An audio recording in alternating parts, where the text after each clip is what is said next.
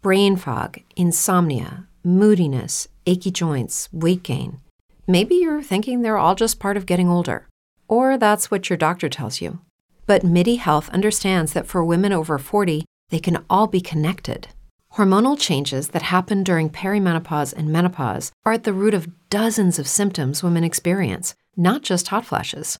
MIDI specializes in compassionate care for women in menopause. Their solutions are safe, effective, and FDA approved. Plus, they're covered by insurance. A convenient telehealth visit with a MIDI clinician can be your first step to getting personalized care. They'll tailor a treatment plan for your symptoms and health history so you can get back to feeling great. 91% of MIDI patients get relief from symptoms within just two months. When your body changes, your care should too. Book your virtual visit today at joinmidi.com. That's joinmidi.com. Estás a punto de escuchar un podcast de Libertad Digital y Es Radio. Hola Domingo, ¿qué tal? ¿Qué tal, Richard? ¿Tú crees que eso de guardar secretos es una cuestión de género? No, no- no me lo había pensado nunca. Es que me haces preguntas que me, me sorprenden demasiado. Lo, lo voy a pensar. De, de género. A mí nunca se me ha dado bien. Yo prefiero que no me cuente el secreto. Yo cuando alguien me dice, te voy a contar algo, y dice, no, no, si tampoco me interesa igual. especialmente. No me gusta tener secretos, ¿verdad? Guardar luego- algo que no puedes contar. Porque además siempre es algo sobre otra persona que conoces y luego le ves y estás pensando, o, o- o se me va a escapar o estás pensando más en el secreto que en lo que te está contando esa otra persona. Entonces yo a la gente le digo, si yo no soy curioso, a mí dejadme en paz y a mí no me interesa saber la vida de nadie. Yo casi tengo que comprar un regalo 10 minutos antes de entregarlo porque es que soy incapaz casi de guardarlo. Ah, no, yo eso sí, pero mm, Tú sabes que había un chiste de Mafalda, claro, muy incorrecto hoy en día, de Kino, que decía, ¿por qué una mujer, una viñeta, por qué una mujer no puede ser presidenta del gobierno? Y entonces se veía una mujer con un libro encima, y luego se veía el libro y ponía secretos de Estado. y acababa la viñeta con la señora ahí, ñi, ojeando los secretos de Estado. Tú imagínate que hace hoy Kino ese chiste. Cancelado.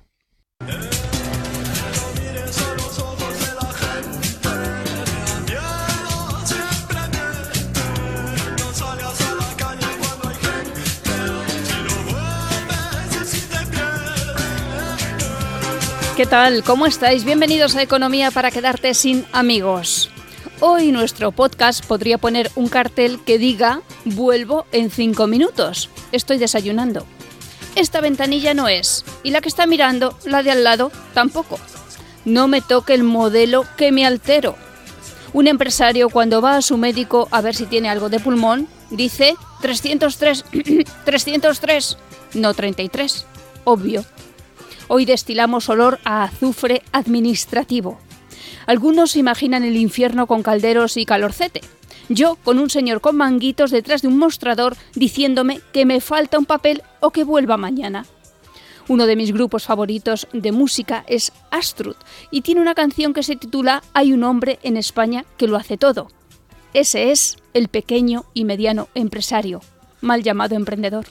Hace todo lo posible por sobrevivir, sacar la cabeza fuera del pantano burocrático, pero nada, nada y nada, pero nada parece suficiente para la señora Administración. Señora, uy, no he querido yo ser una machista burocrática. Permisos, inspecciones, impuestos, aduanas, un mix de Hacienda, la puñeta.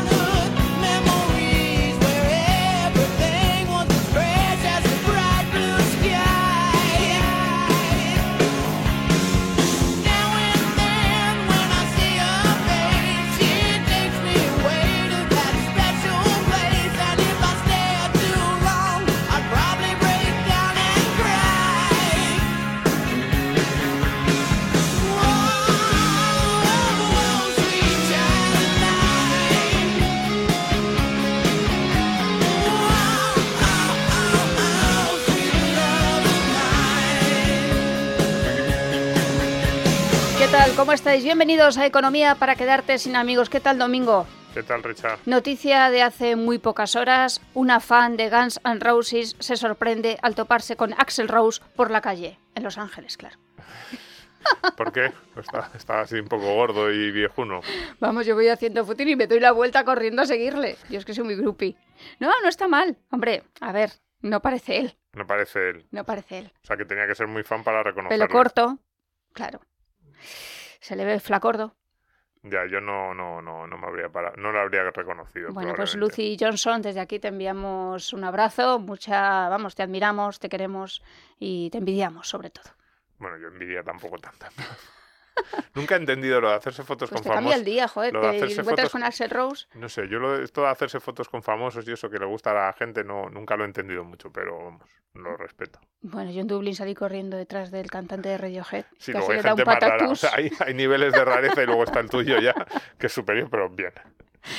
Bueno, que hoy vamos a hablar de una especie de infierno, ¿no? Hoy bajamos al infierno. Hoy vamos a- al infierno, sí. Hoy nos vamos, vamos al infierno y en el camino yo creo que vamos a molestar a, a- a unos cuantos, sí. Si son políticos gente. no me importa, Domingo. Bueno, no, fíjate, más que políticos, yo creo que hoy están en nuestro, en nuestro punto de mira, en primer lugar, los funcionarios, que van a decir, otra vez ya estáis con los funcionarios, con los- la burocracia, la ventana, Claro. el papelito, el modelo, no sé cuántos, un poco sí, y, y como además están muy cansados, les vamos a molestar especialmente.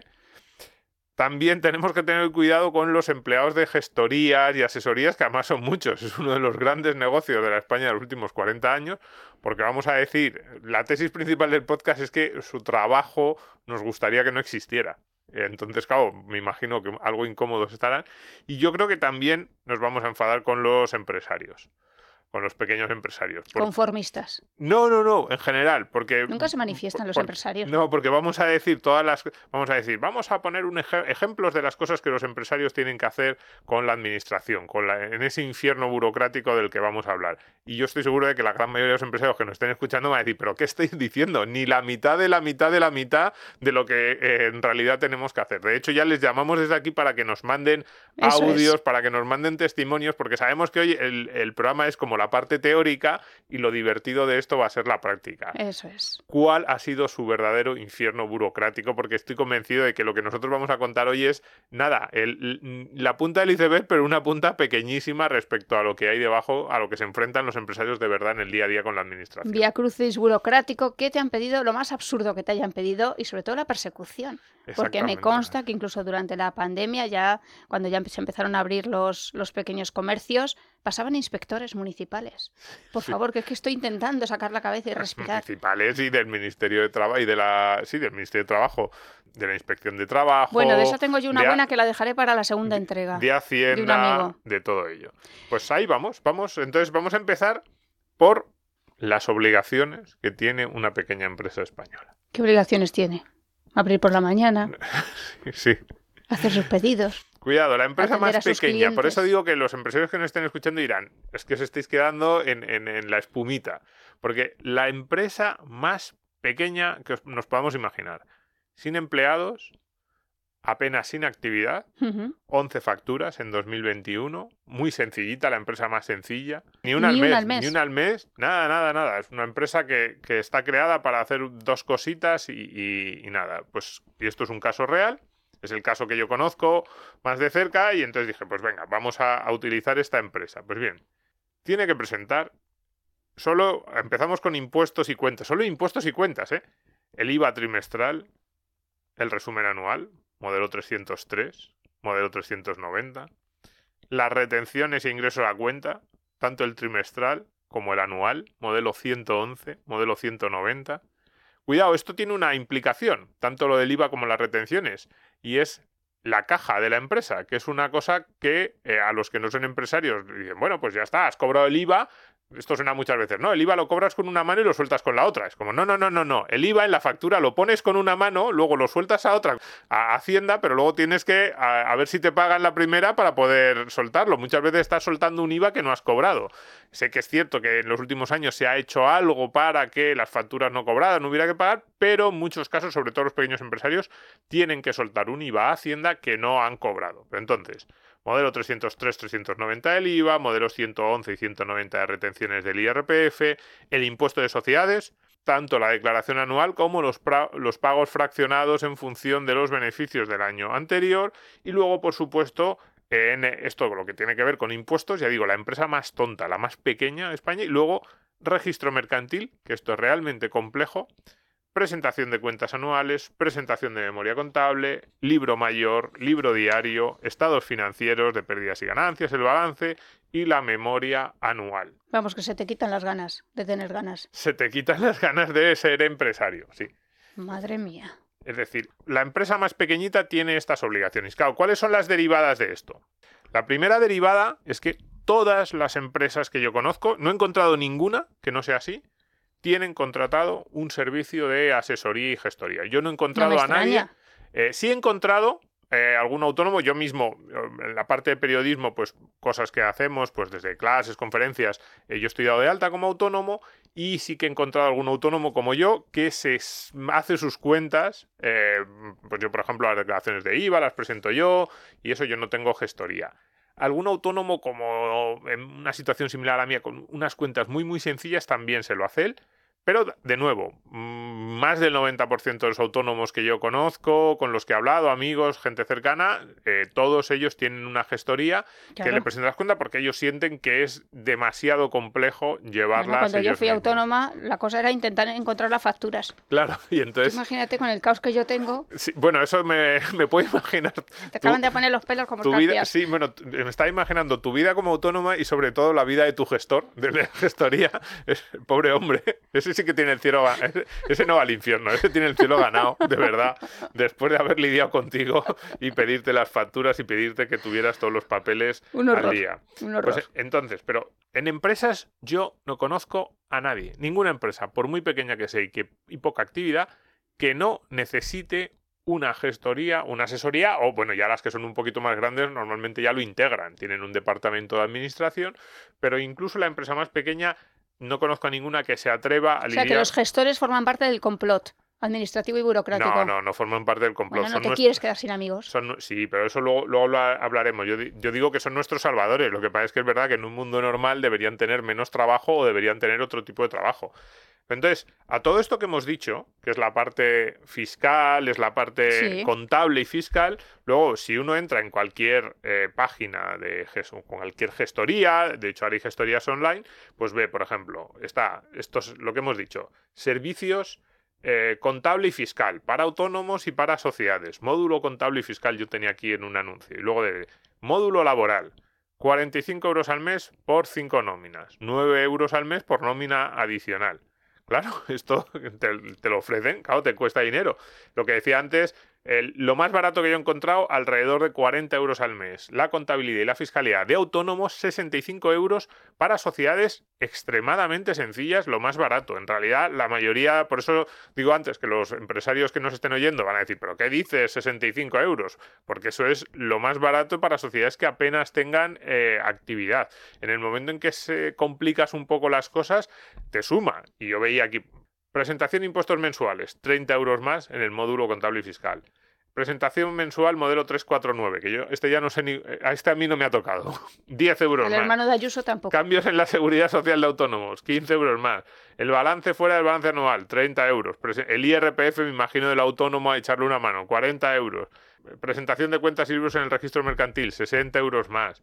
En el módulo laboral, pues a, ese precio que decíamos antes de 45 euros por llevarte cinco nóminas, pues estaba viendo, y digo, es un anuncio, ¿eh? no, no vamos a decir la marca, pero hay, hay muchos similares. Inspección de trabajo, te cobran 90 euros más. Acompañamiento en el Instituto de la Seguridad Social, 30 euros más. Simulación de nómina, 15 euros, etcétera. La lista sería interminable. Entonces, Claro, cuando uno ve estos anuncios de las gestorías... Piensas, volvamos a las conchas. pues uno piensa, lo primero que piensa es, qué buen trabajo hace esta gente. Además, es verdad, yo este, en los últimos años he tratado con cuatro o cinco gestorías por temas diversos, desde mi condición de autónomo a esas sociedades en, las que participo y, eh, o sociedades cercanas de amigos que me han pedido, oye, échame una mano, es que no entiendo muy bien esto y quería hablar bien con la gestoría, explicárselo bien y me han pedido que les echara una mano.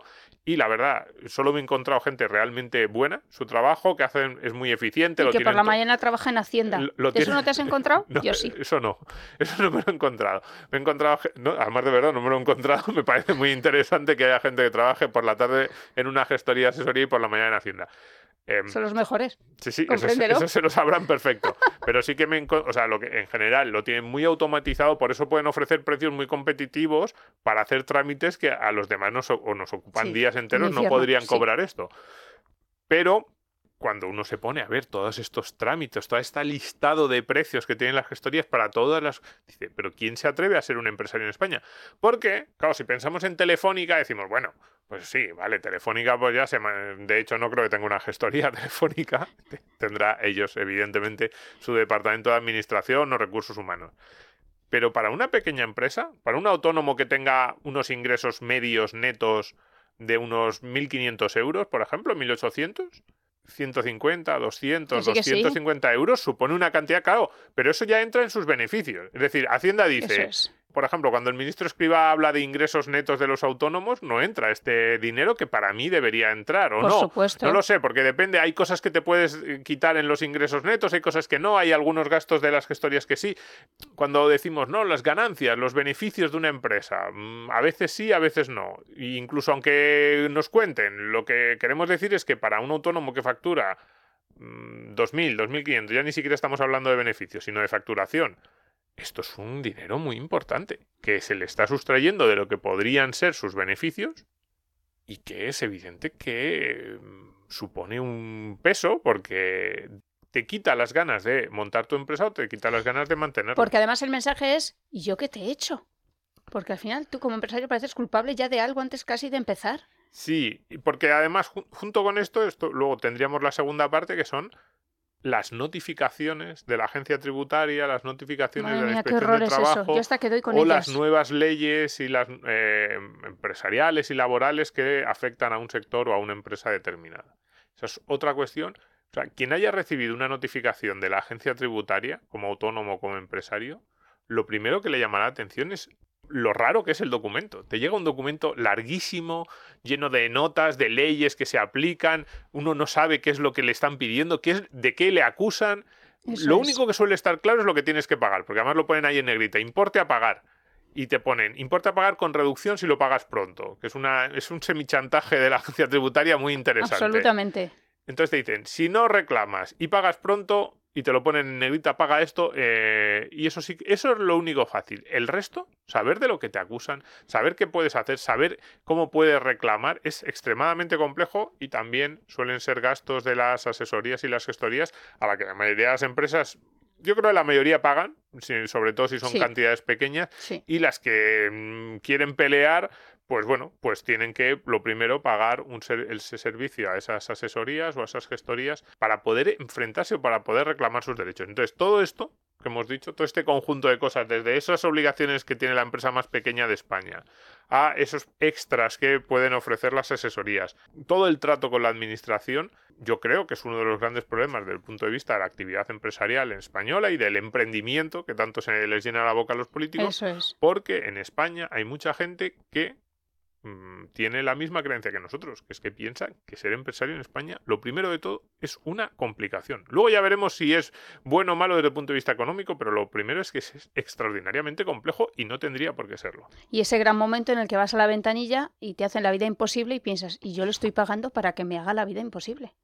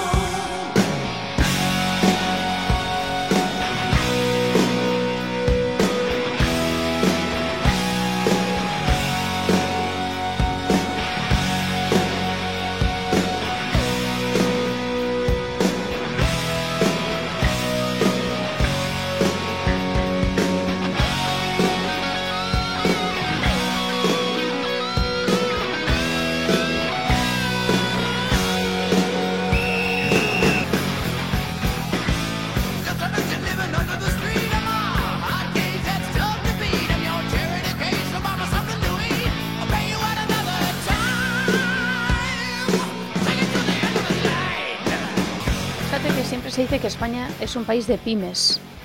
Sí, Pobres pymes. pobres O pymes. sea, Es- mantenemos nosotros el PIB, las pymes, digo nosotros yo porque ya me siento identificada, ¿sabes? Pero vamos, ¿qué nos dan? Sí, y además, Tortura.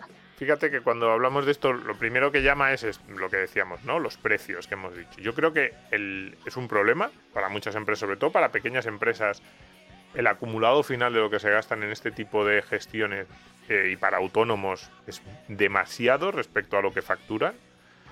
Em, y luego habría que entrar en esa segunda parte que decía antes, si se lo puede, si, si por lo menos se lo puedan a poder imputar o no, no. es que cuando, cuando hablamos de esas cosas, cuando dice el ministro Escriba, bueno, un autónomo con unos ingresos netos o unos beneficios, en teoría yo espero que estos gastos se los puedan quitar y que, no entren, pero va a depender a lo mejor del tipo de gasto, ¿no? Pero más allá del, del- del coste, yo creo que el principal problema es el miedo. Eh, miedo a no montar una empresa. Yo creo que hay mucha gente en España que tiene no tanto el miedo, porque muchas veces los periodistas hablamos de lo complejo o no complejo que es crear una empresa en España. Y es, yo creo que eso es relativamente complejo, pero no tanto. Eh, Si tú quieres crear una sociedad en España, en unas semanas lo puedes hacer. No es que sea lo más sencillo del mundo, probablemente otros países lo tienen más fácil, pero para mí el problema, lo que echa para atrás a la gente no es ese paso de crear la sociedad, es el día a día. Es, Claro. es que conocen a un autónomo, conocen a un pequeño empresario, conocen estas cosas y dicen, "Pf, es que me meto en un fregado que es que no sé si me merece la pena gastar tanto tiempo en mis relaciones con Hacienda o con la Administración en vez de un tiempo que a mí me gustaría estar produciendo, porque esta es la segunda consecuencia, claro. Hablamos muchas veces de productividad. Claro, si un tipo que es muy bueno haciendo sillas o diseñando sillas, en vez de estar mm, ocho horas al día diseñando sillas, está seis porque dos horas del día los tiene que eh, pasar haciendo papeleo, pues eso es un cuarto de tu jornada laboral en el que no Así estás siendo productivo. Así es. Eh, la productividad también se va ahí. Y esto ocupa a las grandes empresas y a las pequeñas. Si una gran empresa, en vez de tener a 90 diseña a 100 diseñadores de sillas, tiene solo a 80 diseñadores y los otros 20 empleados Al son de administración y contabilidad, pues mm, está perdiendo empleados de lo que debería ser la empresa. Y alguien dirá, hombre, pero siempre tiene que haber alguien. Sí, siempre tiene que haber alguien en esos temas de administración y contabilidad, pero a lo mejor en vez de 20 debería haber dos o tres y debería entonces tendríamos 97 eh, diseñadores de sillas, ¿no? Pues eso es lo que tenemos en España. Luego hay una segunda cuestión que muchas veces no se, no se, no se plantea, que es esto de que las gestorías te dicen, bueno, mm, tú dámelo todo, dame todos los papeles, yo te lo presento todo. De hecho, los casos que yo conozco, y he hablado con algunos gestores y algunos pequeños empresarios, es que las gestorías tienen hasta el DNI electrónico y los accesos de los empresarios. Ya te digo yo que sí. Sí, sí, yo también. todo- no conozco de- de nuevo ningún caso de un pequeño empresario que no tenga en su gestoría, pues eso, los certificados digitales, todo lo que. Y yo digo, esto nadie se ha preguntado. O sea, tú le das a un tío, básicamente, tu, es verdad, el, el Que sí, derecho Domingo, sobre que tu, se lo tu- damos. tu vida. No se podría ponerse a negociar mañana con el cártel de Cali con, su DNI con tu DNI electrónico. No creo que lo haga ningún gestor en es. España. No sé, pero si el cártel de Cali le dice, quiero comprobar tu identidad, pásame tu DNI, lo Está podría mala hacer. firma electrónica de Nuria. Un poco sí, es decir, firmamos un montón de cosas constantemente. O sea, Sí, los sí. empresarios y autónomos españoles estamos todo el día, tú firma aquí, firmando, que es algo muy serio, firmando y contratando, sin tener ni la más No, no, remota no. idea de ¿Ya has lo que leído la notificación? Yo a veces digo, ¿ya has leído la notificación?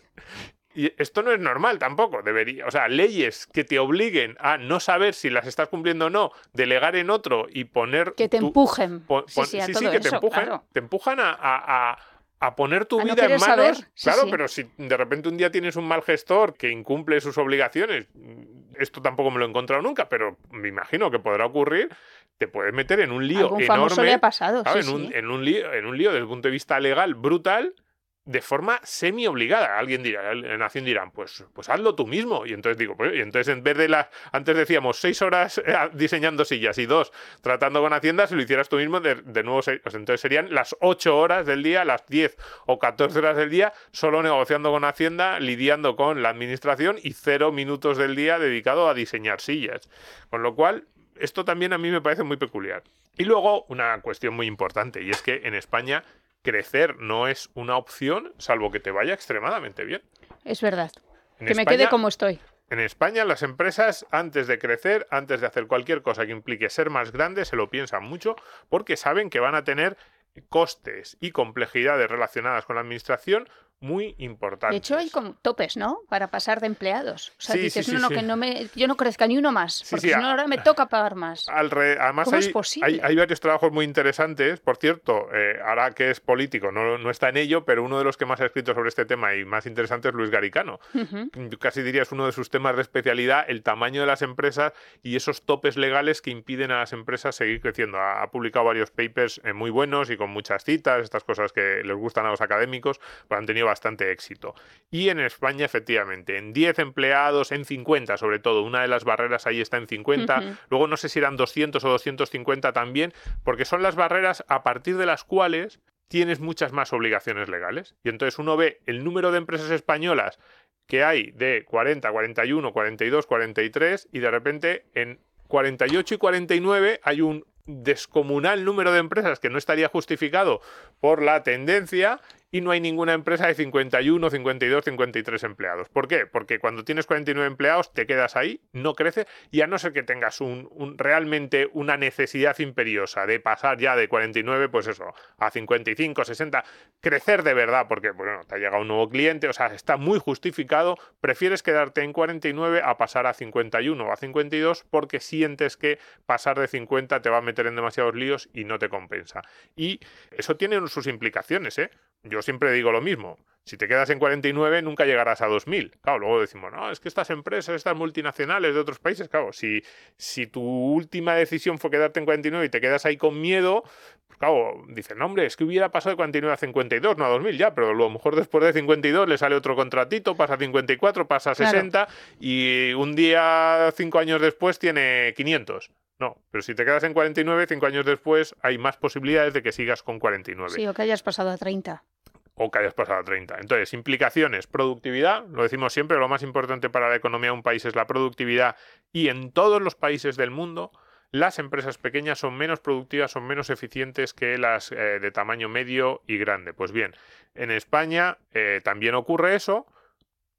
Y alguien dirá, hombre, pues si en España las empresas pequeñas son menos productivas que las grandes y en Alemania también, pues estamos iguales. Como no, ¿por qué? Porque el porcentaje de empresas españolas pequeñas, de 1 a 10 empleados, o de 10 a 20 empleados es muchísimo mayor que en Alemania. Y el porcentaje de empleo que crean estas empresas pequeñas en España es muchísimo mayor que en Alemania, en Francia o en Reino Unido. De hecho, solo están más o menos en nuestra línea eh, los de siempre. Grecia, Portugal, Italia, digo... Los de siempre. sí, los países de la eurozona. Tus amigos. Sí, no, los que estamos siempre en todas las clasificaciones malas, pues eso, los países del sur, ahí estamos en un porcentaje elevadísimo de pymes respecto al conjunto de las empresas del país y elevado del, muy elevado también del empleo creado en ese país por pymes y por micropymes, ya no pymes, sino micropymes, las que tienen menos de 10 empleados o las que tienen de 1 a 5 en función de cuál sea la clasificación, respecto al total del empleo creado en el país.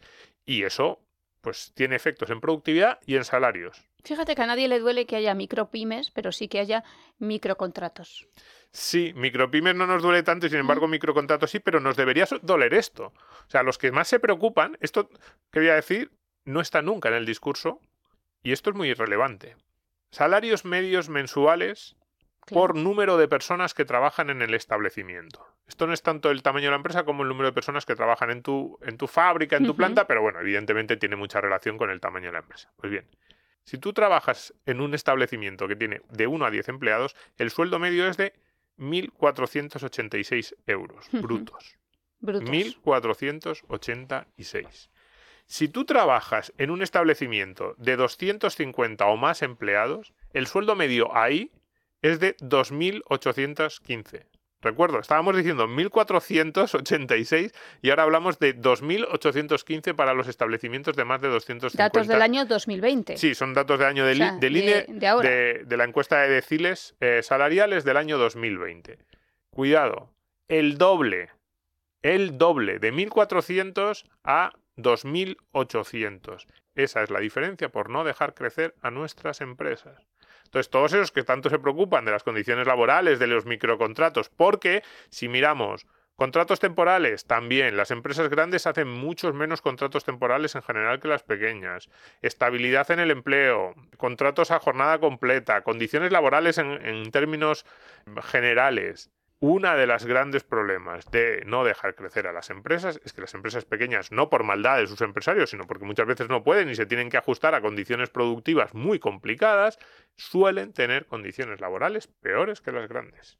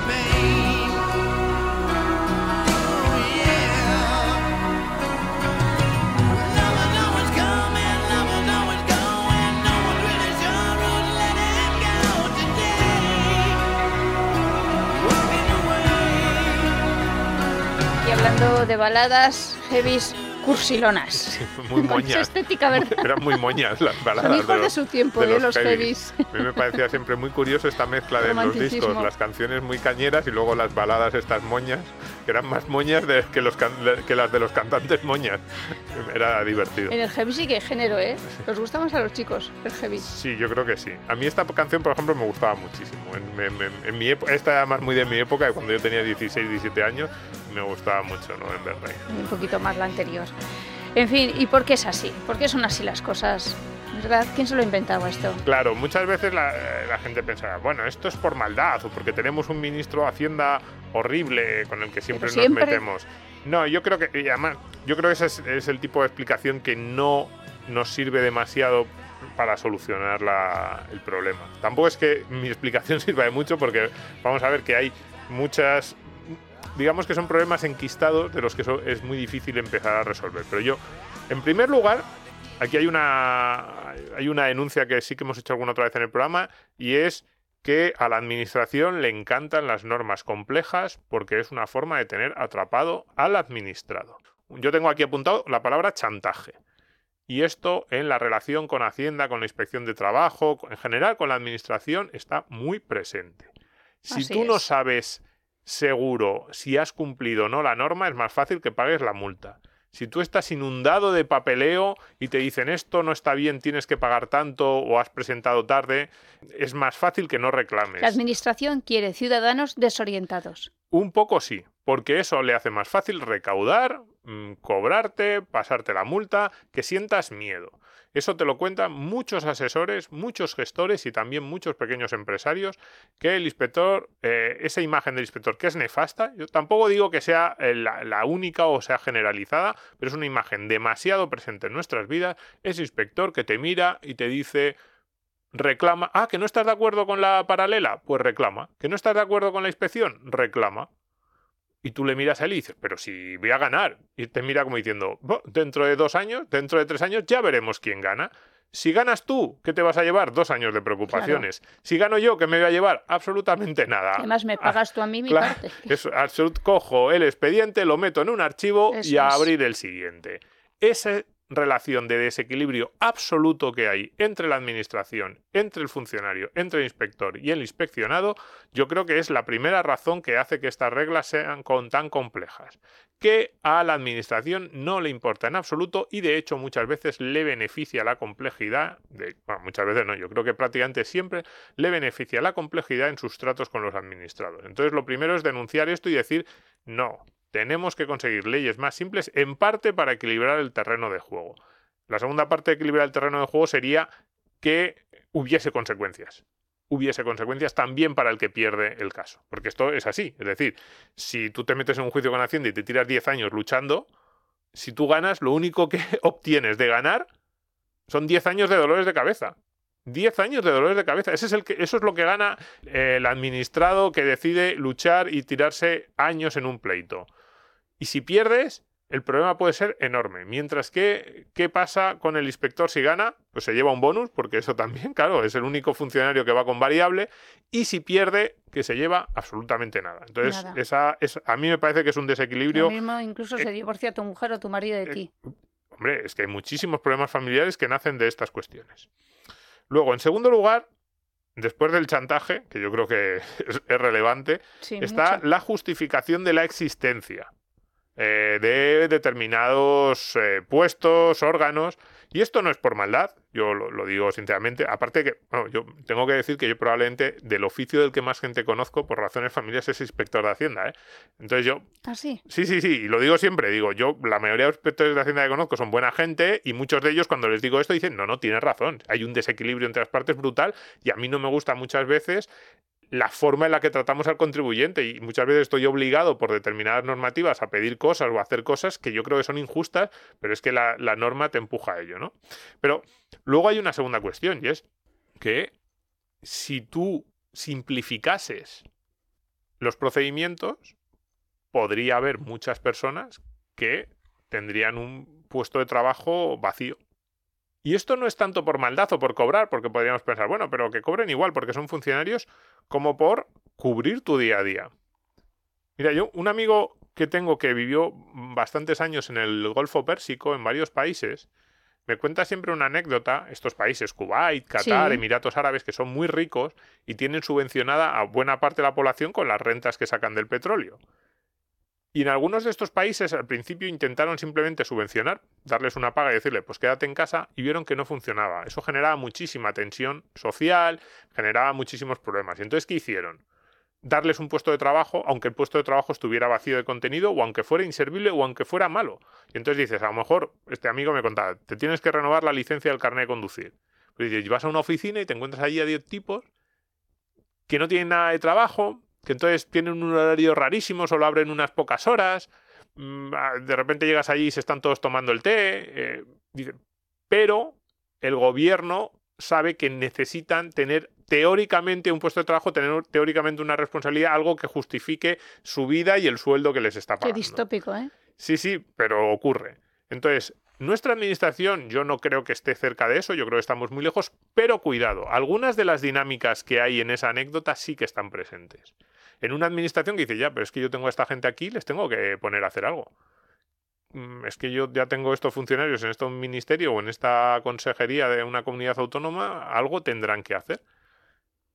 Y buena parte de los procedimientos que se exigen, yo creo que hay detrás. De, de hecho, muchas veces cuando te pones a hacerlos, por ejemplo, los del registro mercantil, yo me he interesado por cuestiones profesionales, porque me gusta, porque me gusta la economía, me he interesado a ver cómo eran. ¿Eres así? cómo era esa sí, porque soy así de raro, cómo era esa contabilidad que se presentaba y digo, esto es decimonónico. O sea, ten- tenía sentido a lo mejor en el año 1850 que el registro pidiera eso, pero ahora mismo la mitad de las cosas que no tienen la mitad de las cosas que piden no tienen ningún sentido. Además, cuando es el área más informatizado del Estado. pero son le inercias. interesa, claro. Entonces son inercias y, digamos, un- una pescadilla que se muerde la cola. Como yo estoy aquí, tengo que hacer algo y como tengo que hacer ese algo, es por eso estoy aquí. Y es muy difícil. ¿eh? Por eso decía antes que las explicaciones sencillas no valen porque deshacer esos nudos son muy complicados. Por supuesto, es ah, la inercia hacer lo que conocemos. Es decir, los funcionarios son personas y son, eh, ocupan un puesto de trabajo que se han ganado a través de una posición o posiciones muy complejas, pero es un puesto de trabajo en el que una vez que has pasado esa posición, es lógico que tú tengas una cierta inercia a que las cosas se mantengan tal y como tú has aprendido a hacerlas.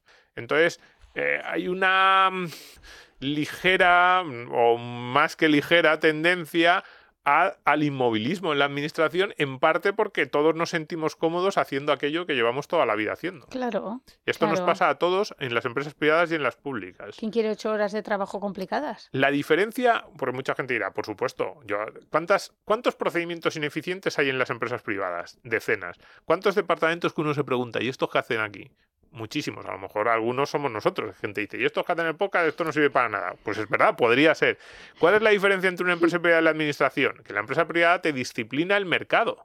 Claro, eso es muy importante. Si tú haces demasiadas cosas de forma ineficiente, puede haber alguien que lo empiece a hacer de forma más eficiente, entonces tiene precios más bajos, ofrece un producto mejor y te echa.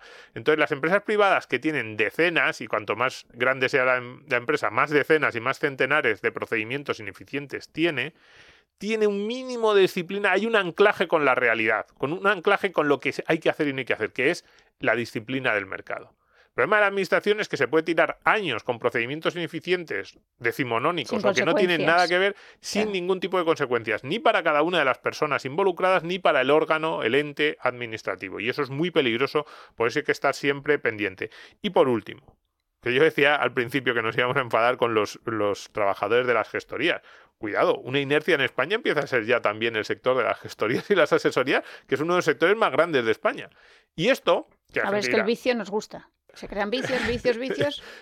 a ver, yo esto lo asemejo, de nuevo, con otros países los que visitamos. Cuando uno visita, va de turismo a un país en el que no hay demasiada seguridad, puede ser relativamente habitual que la agencia de viajes te ponga un chofer o una persona de seguridad que por una parte te traslada y por otra parte como que cuida de ti y te lleva por los sitios no seguros. Entonces, el trabajo de ese señor es espectacular. Normalmente de eficiencia, además eh, como choferes se meten por los peores atascos, eh, saben exactamente cuándo hay que meterse y no. Si le dices, llévame a este sitio, saben si te pueden llevar, no, cuándo, en, en qué Estoy acordando de mi viaje a México. Claro, te- Pasando por el detector de armas cada dos por tres. saben exactamente lo que tienen que hacer contigo. Su trabajo es muy útil, se ganan cada euro que ganan, pero al mismo tiempo tú piensas, a ver, en un país normal este señor debería dedicarse a otra cosa. Claro, pues a mí me pasa un poco lo mismo con las gestorías y las asesorías. Yo digo, su trabajo se merecen cada euro. El nivel de eficiencia es máximo, pero al mismo tiempo, en un país normal, esta gente debería, debería estar haciendo otra cosa, no lo sé. No sé si quesos o diseñando sillas, o a lo mejor haciendo labores de asesoría empresarial para las empresas que están creciendo, eh, asesoría de otro, digamos, no asesoría de relaciones con la administración, sino asesoría para que tu empresa vaya cada vez mejor, consultoría, a lo mejor le podríamos llamar. Pero el trabajo que hacen ahora mismo es un trabajo que es perder recursos del país en cosas que no deberíamos perder. Y hay cada vez más gente que se dedica a esto, con lo cual cada vez estamos, eso quiere decir que cada vez estamos perdiendo más recursos en esto. Desde luego que sí.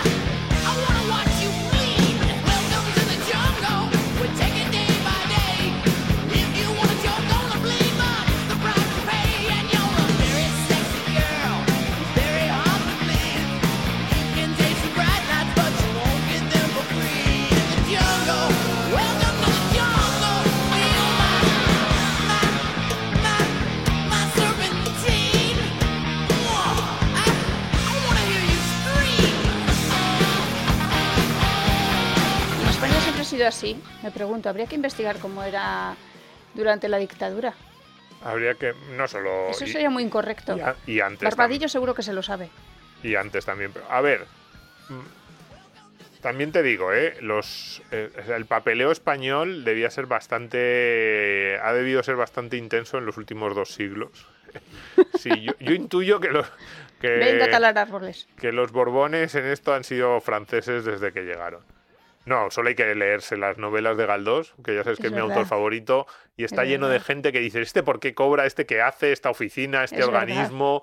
Y básicamente cobraban por puñetear al contribuyente y al que quería hacer algo, que es verdad. O sea que no, no creo que eso haya empeorado mucho. De hecho, casi te diría que algunas cosas, por ejemplo, abrir una empresa, que decía antes que no es un procedimiento muy complejo, mi sensación es que ahora es muchísimo más fácil abrir una empresa en España que hace ya, no te digo medio siglo, 20 años.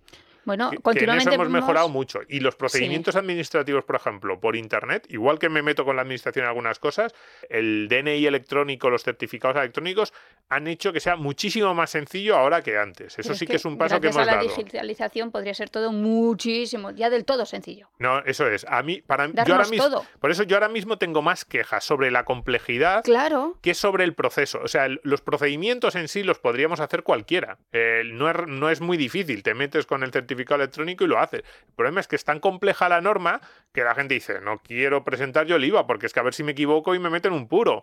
O no quiero presentar yo no sé qué papel ante el Ministerio de Trabajo. No porque presentarlo sea difícil, eso es mm, casi darle a un botón, sino porque la norma es tan rara que dices, mira, mejor que me lo presente otro, que yo no me quiero... O sea, lo, que es complicado es leerse la normativa, interpretarla y llegar a la conclusión final, no tanto el procedimiento. Proce- Los procedimientos se han eh, hecho mucho más sencillos.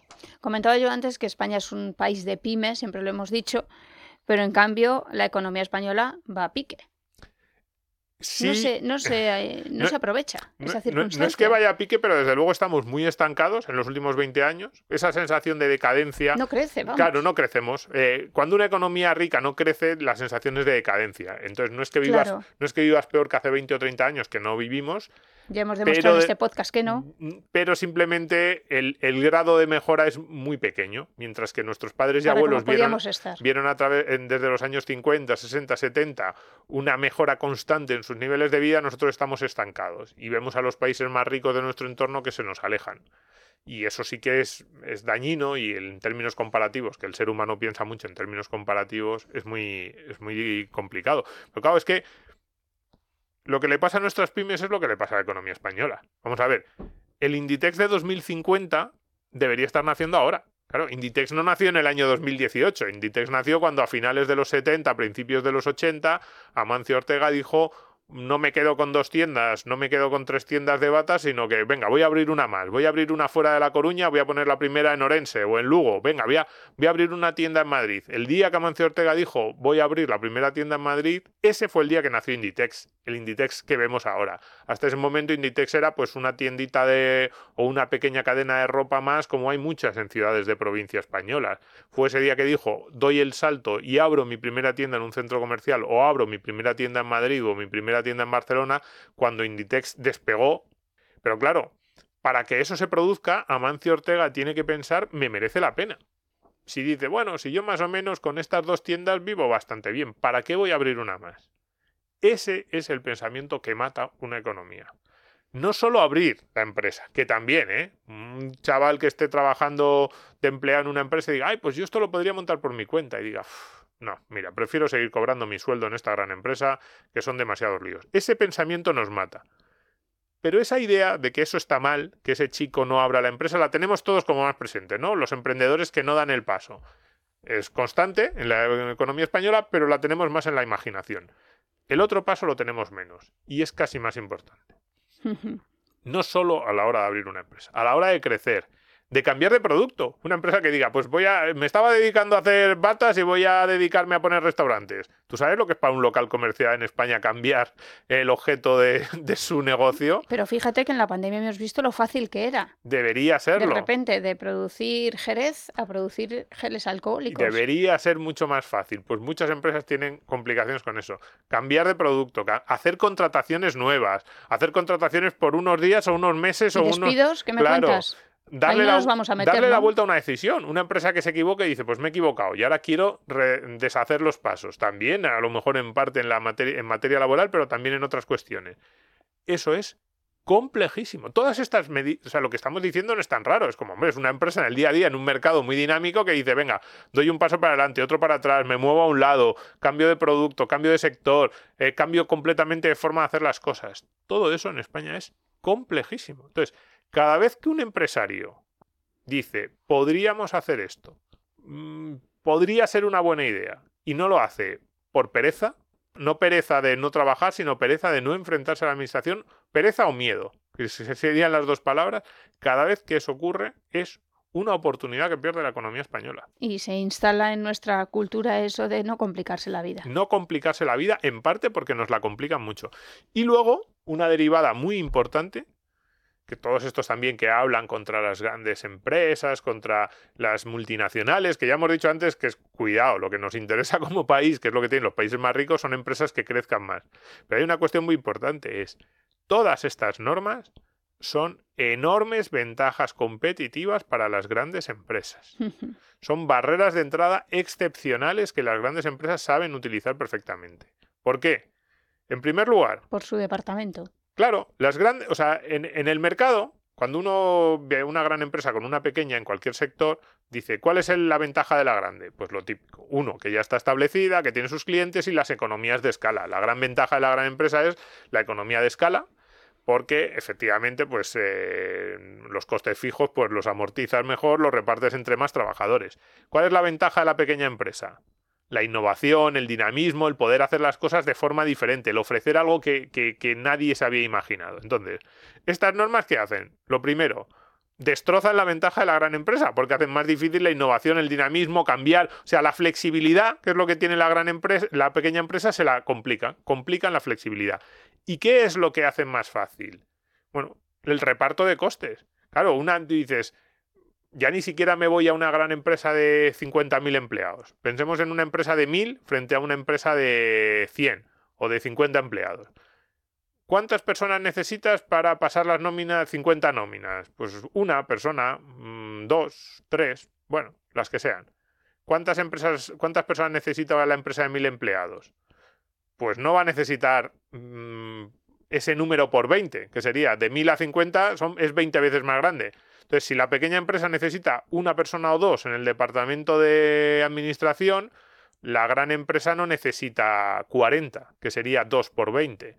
A lo mejor con 10 o 15 ya tiene. Máximo, sí. Con lo cual, estas normas complejas hacen que la gran empresa tenga que dedicar más empleados de los que debería a ese tipo de cuestiones, pero en comparación con la pequeña empresa le dan una ventaja enorme y eso multiplicamos administración, contabilidad, recursos humanos, etcétera. Luego Siempre es- además, sí. no, iba a decir que siempre es muchísimo más barato en términos relativos para la gran empresa lidiar con la administración.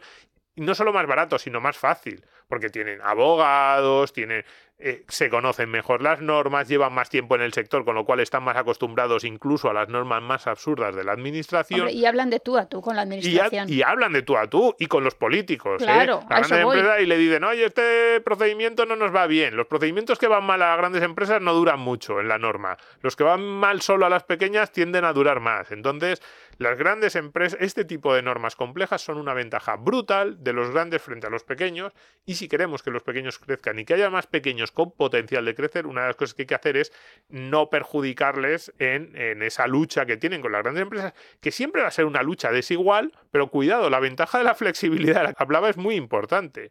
El mercado nos ha enseñado en los últimos tres siglos, y yo diría casi desde el principio de la humanidad, que la flexibilidad y la capacidad de hacer cosas de manera diferente es una ventaja enorme.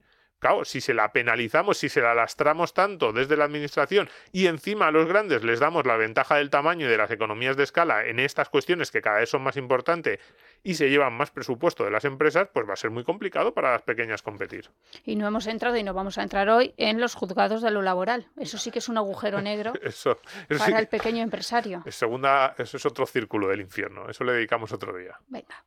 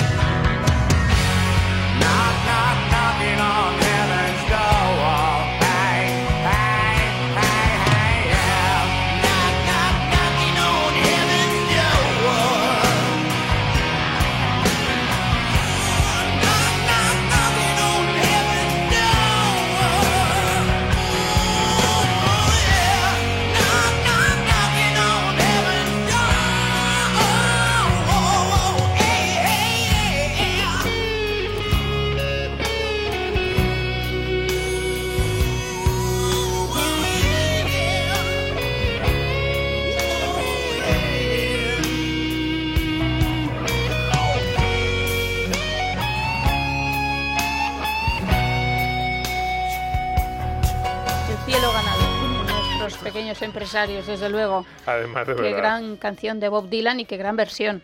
Muchos la han versionado, ¿eh? Y esta es de las mejores. Esta es de las más versionadas. Sí, sí. Fíjate que yo sé poco de música, pero que está to- el que, el que está un día sin ideas dice, "Bueno, vamos a versionar. Creo que hasta Aute. Pues eh, el cielo lo tienen ganado y vamos a intentar ofrecer un par de soluciones para esto que yo ya digo que me parece muy complejo. Hay demasiados intereses creados Pues y una cerveza de 9 y grados. sobre todo demasiadas inercias. Es que las inercias es una fuerza poderosísima. No, a- de verdad, a- Absolutamente. una de las razones por las que a mí me gusta el mercado y yo soy procapitalista es porque el mercado es anti-inercias. El como el consumidor compra solo lo que le da la gana, en el momento en que alguien empieza a hacer algo mal, le castiga rápidamente, entonces no deja que se cronifique, que, que nos quedemos eh, congelados. Y sin embargo, el problema, uno de los problemas de la administración es eso, las inercias. y Entonces de yo, mi vida. Claro, yo, yo propondría dos cosas. La primera es, fíjate, iba a decir, crear un organismo nuevo. Mm, En parte sí. Crear casi un organismo. Otro. Sí, pero al margen de la administración que no tuviese, esto es peligrosísimo, claro, que no tuviese otro fin que durante dos o tres años repasar todos y cada uno de los requisitos que exige la administración con una especie de presupuesto base cero. No existe nada. Como si no hubiese habido nunca un administrado y una administración, una agencia tributaria y, y un obligado tributario. Y que dijera, vamos a diseñar cómo deberían ser los impuestos, cómo debería ser la presentación de impuestos en España, cómo debería ser el proceso, partiendo de cero. Un- una especie de presupuesto base cero de la administración. Por cierto, esta agencia evidentemente no tendría que contratar a ningún funcionario nuevo. Estoy convencido de que con los que ya hay se pueden sacar, ¿no? Además son ellos los que mejor conocen los procesos y coger a 15 o 20 funcionarios del Ministerio de Hacienda, del Ministerio de Trabajo y decirles diseñar un proceso de cero como si nunca hubiese habido y como si no hubiese nada. Como si ya no sé cómo se llamaría nada. este proyecto. Autodestrucción. Un poco sí. Y un poco sí. Y con el objetivo de que sea más sencillo. De hecho, mm, incluso se les podría plantear bonus y Incentivos un incentivo económico si eh, cumplían su objetivo. de autodestrucción. O si, por ejemplo, decirles, mirad, dentro de cinco años le vamos a hacer una encuesta a los pequeños empresarios. Si nos dicen que el procedimiento que habéis ideado es más sencillo y les hace la vida más cómoda y más fácil, vais a ganar, eh, os vamos a dar un año de sueldo extra, Eso por es ejemplo. una medalla de Claro. oro al mérito. No, no, medalla de oro no, un sueldo extra, un, un año entero, fíjate, o sea, yo diría un incentivo brutal. Decirle a un tipo que cobra 60.000 euros de sueldo bruto, si lo haces bien, dentro de cinco años recibirás un bonus de otros 60.000. Y, y a ver si lo conseguían. Yo creo que lo conseguirían y que preguntarían mucho a los gestores y a los asesores cómo podemos hacer esto algo más sencillo. Y otra idea que a mí se me puede ocurrir, que también es la típica idea de wishful thinking, que esto no se va a aplicar en la... Es verdad, esto es como, no, bueno, está aquí Domingo. No, yo te dejo que hables, pues Sí, a ver. Porque es bastante Perfecto. absurdo. A ver, Podría ser eh, también premios a los funcionarios en la misma línea, pero en el día a día. Premios a los funcionarios que planteen propuestas que se lleven a la práctica que reduzcan la carga burocrática. Esto la Comunidad de Madrid algo ha hecho, algo ha hecho de, Hay muchos titulares en de- la prensa. de generar... de, muchos ayuntamientos, sí. de Madrid. La Comunidad de Madrid algo ha llegado a plantear de eh, buzones de ideas para, para ciudadanos, para empresarios, no sé si para funcionarios también, y como pequeños. Pero ¿quién recoge esas cartas del buzón? Es que ese es el tema. Habría que organizar. El, el sistema, si se hace, hay tiene que ser muy dinámico, muy fácil, muy evidente tanto lo que se pide como ese premio que se otorgaría al funcionario y, de, y, que se implementaran, que se desarrollaran esas normas de forma muy rápida. Entonces yo le confío poco a estas soluciones. Yo, la, la primera, la de esa especie de presupuesto de base cero para las cargas administrativas, sí que creo que podría tener algo de sentido si se eh, diseñase mínimamente bien ese- esa agencia que solo tuviese como finalidad, pues durante tres o cuatro años de existencia, mm, rediseñar por completo las, las normas. Pero vamos, soy tirando a pesimista. Soy muy pesimista porque en. España este sistema, cuando decía ante- yo antes los Borbones, es un sistema eh, francés en el peor de los La sentidos. es verdad. ventanilla es un Es- clásico. esa ventanilla muy centralizada eh, viene de- del sistema francés ilustrado, revolucionario, que es completamente absurdo. No es nada, no es nada ilustrado, sí es revolucionario, pero es completamente absurdo. Y en España lo hemos reproducido perfectamente. De hecho, en España lo que hemos hecho con las autonomías es crear 17 sistemas hipercentralizados, entonces es peor aún, porque tienes las obligaciones con el Estado y las obligaciones con las comunidades autónomas y ni siquiera esa descentralización administrativa, que sí que tiene ventajas en otros niveles, en este se lo estamos sacando. A mí algo que me indigna muchísimo es cuando los ayuntamientos, los políticos, vamos, se ponen las medallas o comunidades autónomas, vamos a reducir trámites burocráticos. Pero ¿cómo puedes tener tanto morro? Eso es lo que ya tenías que hacer. Sí, y además que luego no lo hacen. Y entonces a mí me gustaría terminar con una pequeña anécdota, Sí. simplemente para que sepamos de lo que estamos hablando. Yo cuando me hice autónomo fui a una oficina de Hacienda, me encontré con una funcionaria realmente agradable y realmente eficiente. Yo creo que esto ya lo he contado alguna vez en, en algún programa. Muy agradable y muy eficiente la funcionaria. Pero llegó un momento en el que le dije, bueno, es la primera vez que soy autónomo, ¿qué gastos me puedo deducir? ¿Qué gastos puedo o no puedo quitarme? Eh, pues eso, a la hora de hacer las declaraciones. Y me dijo, es que no, no, no, no está cerrado. Lo dijo así. Dije, ¿cómo? No, no. Me dijo, no te pases. Y yo le dije, ¿cómo que, cómo que no ¿Qué me pase? hiciste? Claro, no. Yo le dije, ¿cómo que no? Y dice, no. Las manos quietas. dice- me dijo, pon, pon un. Sí, tú sigue un criterio más o menos lógico, pero luego eso depende mucho, hay mucha flexibilidad el inspector. Y yo decía, pero oiga, que yo le estoy diciendo qué gastos me puedo o no me puedo quitar. Arbitrariedad. Y lo que me dijo fue, tú no te pases y si haces, dice, hombre, si tampoco vas a facturar mucho, no te preocupes que no te van a molestar. Lo que me vino a decir es... No llames la atención. no- que no llames mucho la atención y que, con una, Domingo, y que ¿eh? con pocas facturas que una persona que tampoco tiene muchos ingresos que no va a recibir una inspección.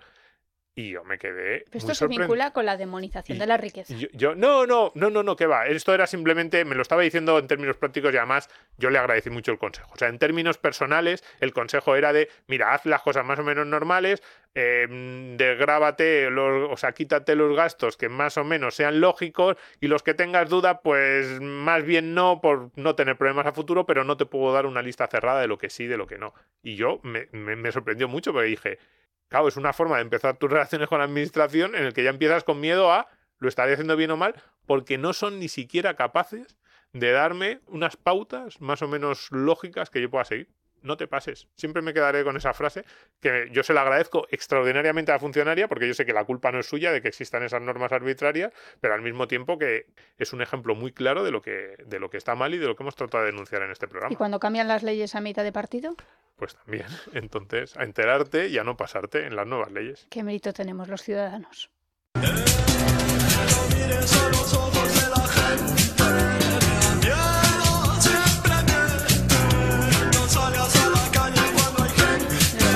cada vez es más visionaria, ¿verdad, Domingo? No mires a los ojos de la gente. Siempre mienten. Sí, sí, es, es verdad. Bueno, no, yo tampoco, yo creo que la gente en general es buena.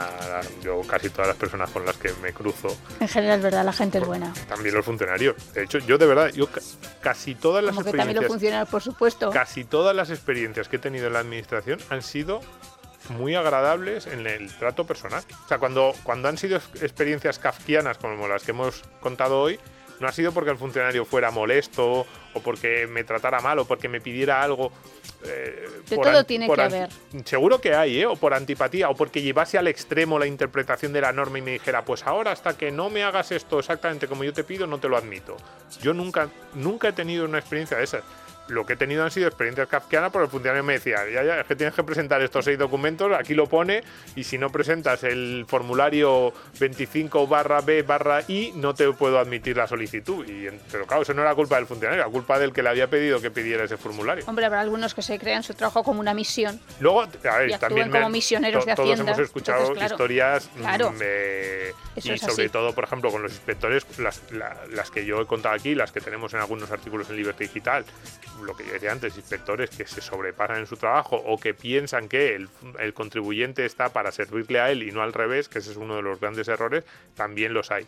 Pero bueno, yo en general, con lo, digamos, en la ventanilla funcionarial, yo lo que me he encontrado es mucho más gente agradable y ayudando que lo contrario.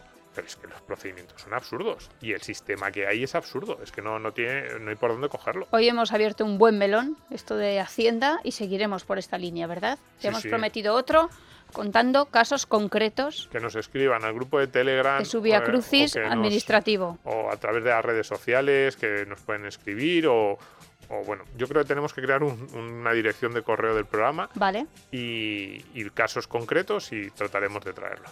Muy bien, pues nada, que gracias a todos por estar ahí una semana más, que volvemos muy pronto y que colgaremos este capítulo como todos en todas las plataformas de podcast y por supuesto en nuestro periódico en Libertad Digital. Gracias, un abrazo enorme a repartir. Escucha este y otros programas cuando y donde quieras a través de los podcasts de Libertad Digital y Es Radio. Instala nuestra aplicación para iOS o Android. Entra en nuestra web Es Radio FM o búscanos en iVoox, Apple Podcast o Spotify.